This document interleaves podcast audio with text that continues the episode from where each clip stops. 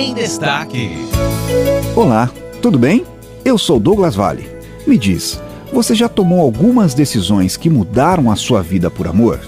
E eu não estou dizendo aqui aquele amor eros, né, que é o amor entre homem e mulher, mas o amor filia, que é aquele amor entre pessoas que têm o mesmo interesse, ou ainda o amor ágape, que é o amor mais sublime que existe, o amor incondicional. Amor de pai para filho. Tomaria decisões assim? Mudaria a sua vida por uma outra pessoa? Por alguém? É, eu sei, não é fácil responder de bate-pronto, né? Mas já pensou a respeito? Se valeria a pena? Bom, no programa desta semana, uma história destas que realmente nos faz pensar, mudar, aprender coisas novas. Quais os benefícios? Será que é legal? Em destaque hoje, o Dr. Marcos Eduardo Bercial. Ele é cirurgião plástico. Já trabalhou no IML aqui em Sorocaba, mas hoje ele é muito conhecido como o Doutor TikTok. Doutor Marcos, bem-vindo ao Em Destaque. Prazer em tê-lo por aqui. Obrigado por atender o nosso pedido para bater esse papo junto com a gente. Muito obrigado, Douglas, pelo convite aí. É um prazer sempre estar conversando coisas que são prazerosas para a gente, né? Que, que hoje faz parte do dia a dia e o um negócio que tomou uma proporção que eu nem imaginava no começo, né? A gente vai conversar, acho que sobre isso, de, de como tudo começou aí com a minha filha Júlia, mas que a gente jamais podia crer que nascesse o tal do Doutor TikTok. Nasceu. O Doutor TikTok hoje é uma grande realidade. E eu queria então que o senhor explicasse um pouquinho como é que foi, é, é, como que nasceu esse, esse pseudônimo, esse apelido, enfim, como é que nasceu o Doutor TikTok? é, minha filha veio de uma escola é, onde tinham poucos alunos, terminou o nono ano e foi para uma, uma escola é, com quatro classes de 40 alunos. Você imagina um momento tão gostoso que é o colegial para uma para um, um, adolescente. Juntando a isso, é, a pandemia veio afastar de tudo isso. Um adolescente numa fase de erupção de hormônios, de desbravamento de mundo, de conhecimento de todas as coisas, e também somando a, a essa, a essa interrupção de, de, de, de contato social causado pela pandemia, a Júlia sempre foi muito uh, muito atleta. Desde os cinco anos ela dança, dança em competição de alto nível no Brasil, Joinville. Ela ganhou algumas vezes já. É, foi ano passado, em 2019, fomos para Los Angeles, ela ganhou uma competição internacional em dança urbana, no solo. Então ela sempre foi muito ativa. Uhum. É, então, juntando aí a, a, a, impossibilidade de fazer as atividades que ela mais gostava, que é a dança, as competições, junto com o ensino à distância na escola, essa é, interrupção de relacionamento interpessoal entre, as, entre os adolescentes, ela, como muitas crianças e muitos adolescentes, começaram a entrar em depressão. Mas eu só fui perceber quando ela não saía mais do quarto. Aí ela ficando muito tempo acamada. Eu perguntava se estava doente, não, mas ela não tinha mais ânimo para nada, nem, nem para ver mais, nem para ouvir música, nem para ver mais filmes nenhum. Ela só abria o computador naquele momento para ter as aulas online. E ela foi meio que definhando mesmo, e eu fui é, tentando de, de, uma forma ou de outra resgatá-la, fazer, estimulá-la para fazer alguma coisa, mas eu também não tinha muito o que fazer porque a gente estava tudo naquele momento, no começo do ano passado, nós estávamos todos em casa mesmo. Eu fiquei 40 dias em casa, depois tive que sair mesmo para trabalhar, não teve jeito. Mas a Júlia continua em casa e um mês já sem sair do quarto, eu pensei comigo, eu vou perder essa menina.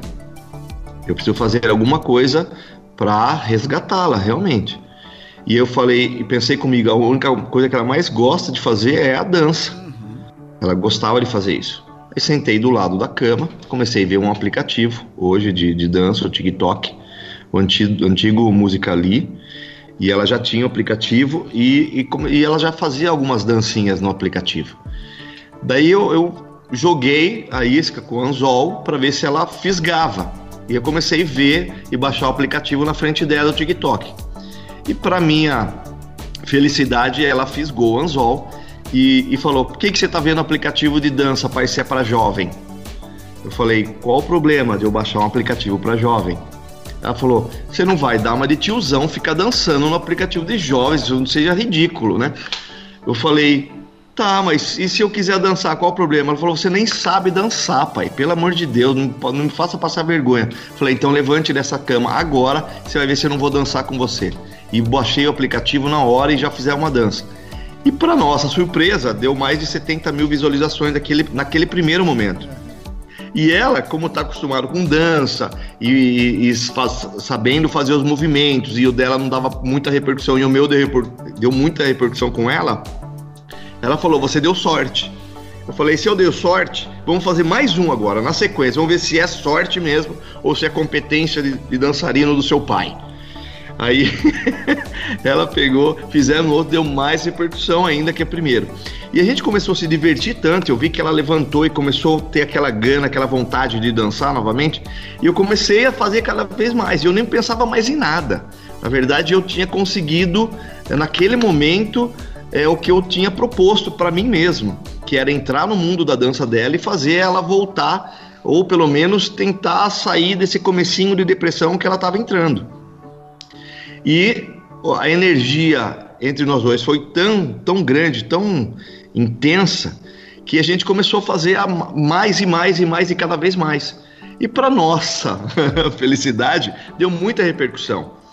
Isso foi em junho que a gente começou mais ou menos. Em agosto, na semana do Dia dos Pais, a própria TikTok do Brasil entrou em contato com a gente para nós fazermos é, uma campanha de Dia dos Pais e a gente ajudou nessa campanha no passado da Semana Dia dos Pais com um dos nossos vídeos que tinha dado mais de um milhão de, de visualizações. A Nestlé do Brasil viu esse vídeo e a gente fez um vídeo para Nestlé da, da, do Leite Ninho que a gente acabou, ela acabou recebendo até um cachê. Então sempre pergunta, ó, dá dinheiro, não dá dinheiro? A minha intenção não era essa, mas acabou até é, dando um pouquinho lá para ela, então ela ficou cada vez mais feliz, né? E aí eu consegui resgatá-la e a energia era tão intensa, tão gostosa, Douglas, que eu acabei estendendo para minha equipe de trabalho. Aí eu queria que todo mundo sentisse essa energia gostosa de fazer alguma coisa, uma brincadeira, uma descontração dentro desse momento tão intenso e tão é, ansioso que nós estávamos na pandemia. E aí comecei a estender e o negócio pegou mesmo e viralizou de uma maneira. E aí veio o apelido carinhoso Doutor TikTok. Sim, nasceu o Doutor TikTok. E como é que o senhor tem lidado com isso hoje, doutor? Como é que tem sido o dia a dia do doutor Marcos Eduardo Bercial, um, um, cirurgião que trabalha principalmente com a parte estética, mas que já trabalhou no IML de Sorocaba, já teve essa parte um pouco mais complicada, mais difícil da medicina, hoje lidando com essa parte mais não diria jovial, mais alegre do, do ser humano. É, é, eu trabalhava, era 8 e 80, né? Eram os dois extremos uh, um clima pesado como médico legista, mas ajudando a polícia judiciária a resolver os casos, os crimes, que é bem o CSI mesmo, brasileiro, mas bem diferente deles. E de outro, do outro, do outro lado, do outro extremo, é a beleza, né? Aquele negócio, aquele glamour de você viver aquela, aquela autoestima, aquele sonho né? de, de beleza que tem muito no Brasil hoje. E eu não consegui conciliar as duas coisas, na verdade. Eu acabei virando, sendo diretor do ML, e, mas eu vi que eu realmente estava ficando muito pesado. Eu estava me distanciando de um para dar mais atenção para o outro. Eu sempre fui muito dedicado naquilo que eu fiz, que eu sempre fiz. E aí eu acabei exonerando do ML. E pro meu incrível que pareça, a, a parte da cirurgia plástica, aí você volta aquela tensão total e voltou a, a, a eu ter mais foco na cirurgia plástica. Aí, coincidentemente, com a rede social, com o TikTok, essa aparição, essa exposição mais, as, redes, as redes sociais hoje elas se comunicam entre elas. Então, um seguidor vai para um outro, vai para o outro e acaba todos tendo uma visualização de tudo que você faz hoje. E eu, como não estava preocupado em exposição, só foi no momento de resgate de filho, não estava preocupado com nada, mesmo porque ninguém paga nas suas contas, né, Douglas? Então, teve muita crítica de até de colegas e conselhos regionais de medicina, de sociedade brasileira, daquilo que eu estava, é, para eles, em, naquele primeiro momento, que era tudo muito novo, denegrindo a imagem da medicina. Mas, na verdade, a medicina sempre foi muito séria para mim E tanto é que em todos os, os, meus vídeos, os que eu faço, em nenhum momento eu uso de mercantilismo isso para atrair pacientes, nem expondo pacientes antes e depois para me vangloriar mesmo do, desse momento. Foi, é um momento mesmo de, de, de prazeroso, de descontração, sempre na brincadeira, sempre depois de qualquer procedimento. A medicina, a cirurgia plástica também é muito séria, então não é, eu não faço a todo momento isso, é depois de tudo, deu tudo certo, a gente vai e descontrair algum momento ou outro. E, e mais de tudo ainda com a Julinha, porque é, foi com ela que tudo começou. E o negócio foi tão intenso e tão verdadeiro que a gente vê é, a gente toma como prova isso quando as crianças começam a te procurar ou te parar na rua, em shopping, para tirar uma foto com o Dr. TikTok. Foi aí que eu comecei a ter noção da, da intensidade ou do que é o poder das redes sociais. É, meu consultório é, em São Paulo, em Sorocaba, os dois encheram de, de pacientes. E hoje tem uma, uma, uma, demanda bem, bem gostosa, bem importante por causa disso. Então deu tudo certo, na verdade. Foi no, sem pensar naquilo, mas acabou repercutindo na, naquilo, né?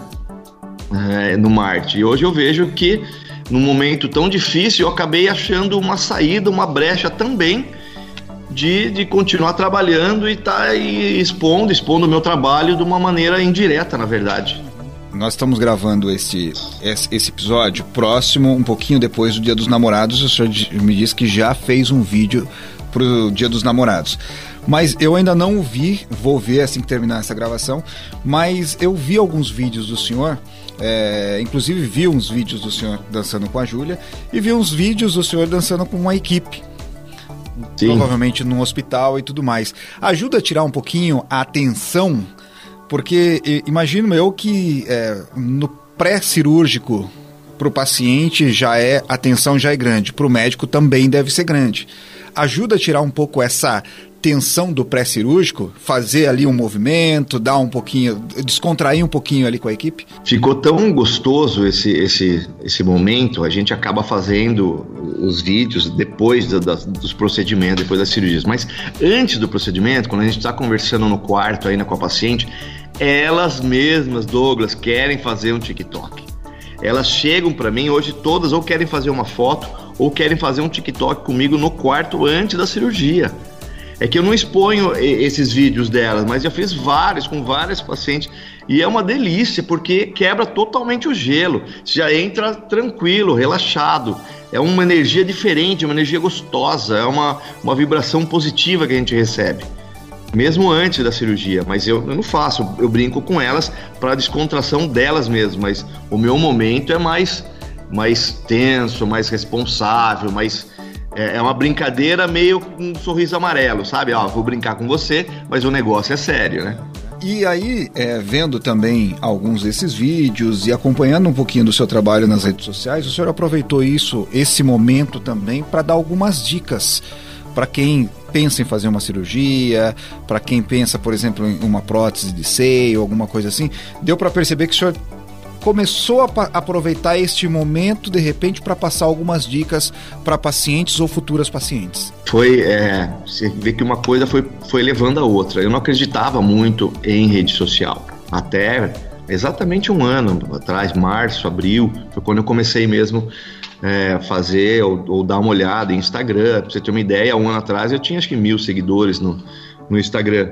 E a, a, depois que uma, um ou duas influencers passaram em consulta e postaram, gostaram da consulta e acabaram operando, eu vi que realmente deu uma repercussão muito grande. E aí eu comecei a tirar algumas, algumas conclusões que aquela medicina clássica, aquela cirurgia plástica, que era do boca a boca, hoje é, passou a ser um boca a boca de rede social.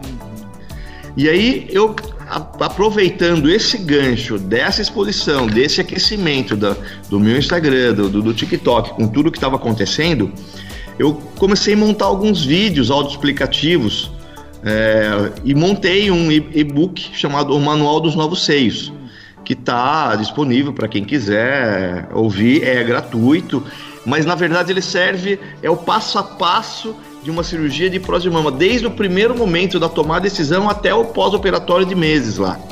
são vídeos curtos, autoexplicativos, são 27, 30 vídeos muito bacanas. E eu comecei a gostar de fazer isso. Eu comecei a ter tanta troca com os pacientes que vi interesse, que o que eu acho que aconteceu foi que eu tirei a mesa entre o paciente e o cirurgião plástico, eu acabei sentando ao lado dela. Então hoje eu faço é, lives semanais e eu, e eu consigo juntar pacientes ou futuras pacientes ou é, curiosos ou curiosas das cinco regiões do Brasil e atravessamos fronteiras. Hoje na minha live tinha gente de Portugal, dos Estados Unidos, é, da Austrália, brasileiras que moram. Então é, tá dando uma repercussão, nós tamo, não temos mais limites. Então as, redes, as redes sociais hoje não tem, não tem um limite físico mais igual é. Quantas pacientes eu consigo conversar ao mesmo tempo no auditório? 5 mil? Hoje não. Você consegue conversar com. É, Para quem tem esse, esse poder de, de, de agregar, você consegue conversar com pessoas do mundo inteiro. Hoje eu fiz duas telemedicinas de pacientes de fora do país. Então você vê como a rede social hoje, essas coisas são incríveis e que acabo dando é, essas orientações aos pacientes como se eu tivesse ao lado dela, falando com ela como se ela estivesse no consultório. Mas eu entrei na casa dela, ou entrei no trabalho dela, sentei ao lado dela ou ao lado dele, dando orientações, como você falou, Douglas, dando as sugestões, como é, como, tirando dúvidas, na verdade. Isso é, eu acabei me é, fazendo é, eu mesmo ficar cada vez mais feliz comigo mesmo, sendo que eu podia alcançar muito mais pessoas com o meu trabalho, com aquilo que eu gosto de fazer de melhor, que eu, eu faço, que não é a dança, lógico, é a cirurgia plástica. E o que, que mudou? Nesse período? Mas agregou, agregou muito valor para mim mesmo. Cada vez que eu, eu recebo é, depoimentos e esse feedback do, do, das pacientes ou dessas futuras, eu fico cada vez mais orgulhoso de estar de, de tá fazendo e ajudando isso. E o que, que mudou no, no relacionamento do Marcos com a Júlia, do pai com a filha? Eu acho que ah, no, no primeiro me passou um momento agora é, é, entre entre safras aí que eu falo do começo e agora que a gente voltou, voltou, é, teve um, todo um contexto, né, de do adolescente, tem aquele momento deles, tal, então a gente deu uma parada, deu uma distanciada, mas isso fez eu me aproximar muito da mais ainda. Eu sempre fui um pai muito presente, sempre participei das competições dela, sempre fui em todas, ajudei em cenário, então sempre fui, sempre gostei muito de esporte, então a competição para mim me atrai muito. Gosto muito de esporte, então ó, fica a dica. Você também gosta, eu sei disso. Mas sempre fui muito presente, isso me aproximou cada vez mais. Então, é, o pai que sempre foi pai, mas passou uns pai amigo, assim, sabe? Um pai mais, mais próximo, como vendo mais no horizonte dela, baixando um pouco na altura dela, para eu ter uma visão ampla do que ela estava sofrendo naquele momento. Então foi bom para mim, na verdade. Foi a gente voltar a tentar enxergar o mundo numa visão do adolescente. E realmente foi, foi isso que aconteceu, na verdade. E na vida do Marcos? Vamos tirar a capa do médico, tirar a capa do pai. Então é a capa do super-herói de um lado, a capa do super-herói do outro e voltar à vida real, a vida do Marcos. O que, que mudou na vida do Marcos? Essa reviravolta com o TikTok, com as redes sociais. É, eu acho que eu fiquei. Eu, eu, sempre fui uma pessoa muito adaptável a tudo. Onde eu passei, onde eu fiz faculdade, onde. Eu, eu acho que eu sou um uma pessoa fácil de, de lidar, de interagir, eu consigo compreender vários lados. Mas o que me deixou mais hum, é, mais perplexo comigo mesmo foi é, eu, foi a alegria que eu estou sentindo cada vez mais de tudo isso. E até eu, eu, brinquei com a Júlia também de, e falei para ela, filha, você está preparada para o sucesso? A hora que começou a repercutir, a gente fez a entrevista aqui da, da, da TV com o Esdras. Falei, filha, está preparada para o sucesso?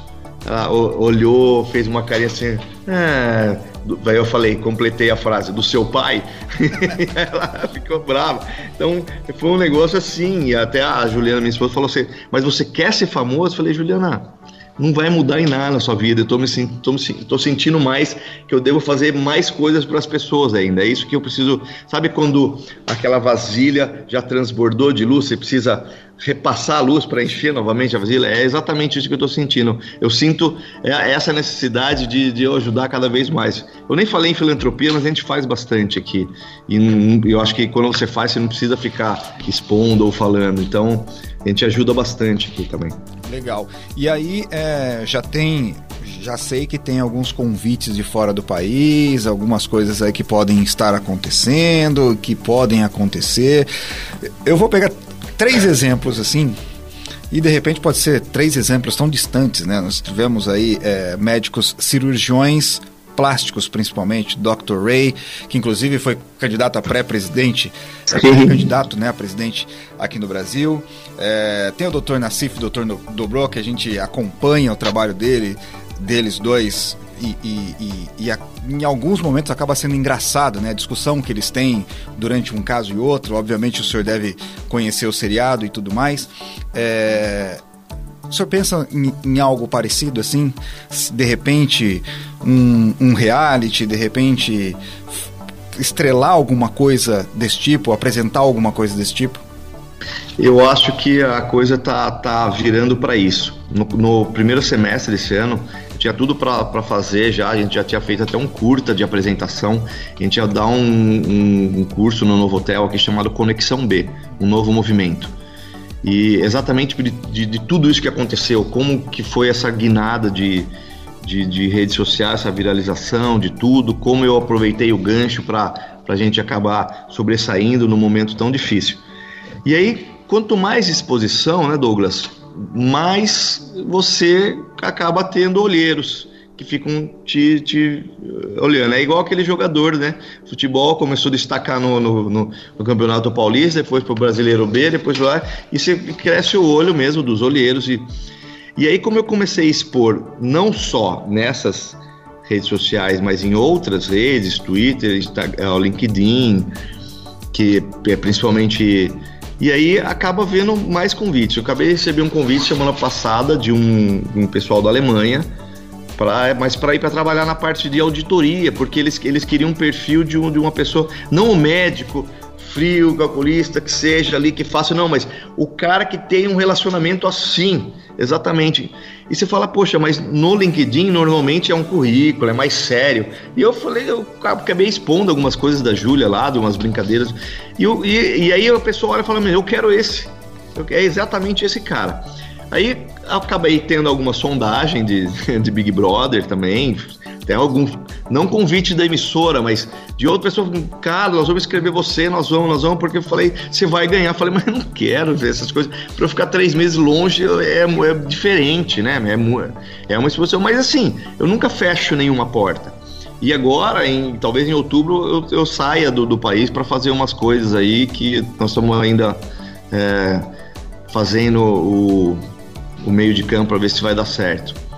Mas assim, eu fico feliz é, de, de, ter sido lembrado. Até o pessoal do próprio IML, do diretor atual aqui, eles querem que eu volte, porque isso é gostoso pra gente, Douglas, que mostra para você que você fez a coisa certa, estava no caminho certo, você fez amigos, apesar de, de, de tudo, você honestamente é, você consegue levar seu trabalho e mostrar para todo mundo que vale a pena ainda tudo isso, ser honesto, não, não se corromper, é, ter caráter e, passar isso para os nossos filhos. É, eu acho que é um pouquinho disso, é, chama-se humanizar, né? Humanizar tudo. E isso aí aquece um pouquinho. E como que foi a repercussão na sociedade médica, doutor? Ah, muitas críticas, Douglas, muitas críticas. Muitos queriam me derrubar mesmo. Se, é, se eu não fosse tão um pouco intitulado, ou não tivesse um pouco de, de, de experiência nas coisas, o próprio IEL me deu esse, esse, esse, esse gancho, né? De você conhecer mais leis, mais direitos, essas coisas assim. Ah, eu teria caído, teriam conseguido me derrubar. Mas em nenhum momento eu fui contra o código de ética. A hora que eu comecei a jogar o jogo deles e falar na mesma altura, aí o, o negócio parou, porque eu, eu tava brincando com a minha filha. E o mais engraçado de tudo é que muitos desses que me criticaram e queriam ver, porque você fazer sucesso, você ofusca, né, os colegas. Quando você passa um momento onde só se fala de você, é, ou se eu não tivesse tanta um pouco de maturidade, eu tinha entrado no jogo. Mas a, a partir do momento que você começa a falar na mesma língua e você conhece um pouco mais de direito, você é, conversa de igual para igual. E esses mesmos que criticaram, que tentaram derrubar, depois de um tempo vieram, desculparam e queriam viram que o negócio pegou mesmo, eles queriam sugestões e opiniões de como como fazer, como mexer mais em rede social, que o negócio era aquilo mesmo, é, eu não tinha exposto ninguém, nem tinha sido contra o código de ética. Daí eu, a, a sugestão que eu dava para todos isso, falou, ó, nós temos um estúdio de dança, primeira coisa, primeiro passo, aprenda a dançar. Fez muito TikTok com os colegas médicos? É. Muitos tentam aí, só que tem uns que ultrapassam o limite mesmo da, da, da tolerância, extrapolam, querem vender a qualquer jeito. Não dá, isso não pode ser feito também. Doutor, foi um muito legal poder bater esse papo com o senhor, receber o senhor aqui é, é, no Em Destaque. Obviamente a gente vai bater outros papos, vamos conversar um pouquinho mais e assim que esses projetos que estão surgindo aí, é, eles forem ganhando cada vez mais corpo, a gente quer destacar aqui também no Destaque e principalmente as questões do esporte, né? Que o senhor é muito ligado ao esporte e tudo mais, a gente conversar um pouquinho mais sobre isso também. Só posso realmente agradecer a sua participação aqui, desejar mais sucesso e boas danças, né? Eu, é, eu, vou ficar com aquela máxima, né? eu vou aprender a dançar, vou entrar na academia de dança, aprender a dançar, depois eu penso em fazer um TikTok, aí, aí eu vou tentar encontrar o senhor pra gente fazer um, um passo. Não, a gente vai fazer um junto, tenho certeza.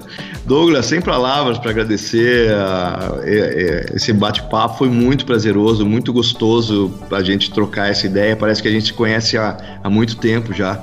É, foi muito interessante para a gente falar. Eu estou à disposição, o que vocês precisarem, eu encaixo, eu consigo encaixar no meio da minha agenda, a gente conversa, vai ser um prazer conversar com você pessoalmente, até de outras coisas, mesmo de esporte, eu gosto de tudo, de tudo que você imagina, eu gosto. Para mim, a melhor época é quando tem as Olimpíadas, que assisto todos os esportes. E é bom, né?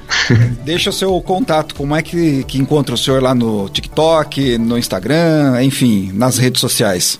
Doutor, é, no TikTok é fácil, né? Doutor TikTok Bercial, que é meu sobrenome. E no, no Instagram, ele tem mais. No Instagram e no Facebook é Bercial Cirurgia Plástica. É meu sobrenome, cirurgia plástica. Então fica fácil. E aí, depois dessa conversa, realmente dá para pensar, né? Às vezes a gente fica imaginando se isso é legal, se aquilo é legal, se pode ser que sim, pode ser que não. Mas uma simples decisão e, principalmente, um simples auxílio pode mudar a sua vida de uma hora para outra e mudar completamente. A gente viu aí na história do Dr. Marcos Eduardo Bercial, que de tanto sucesso já começa a colher os frutos de uma coisa que ele fez por amor, que foi tentar resgatar sua filha. Bom, o programa de hoje fica por aqui. A gente volta na próxima semana com uma outra entrevista que vai ser sensacional. Eu espero você. Ah, e não deixa de seguir a gente nas redes sociais. Arroba em ponto destaque DV lá no Instagram. Um grande abraço, uma ótima semana e até a próxima. Tchau!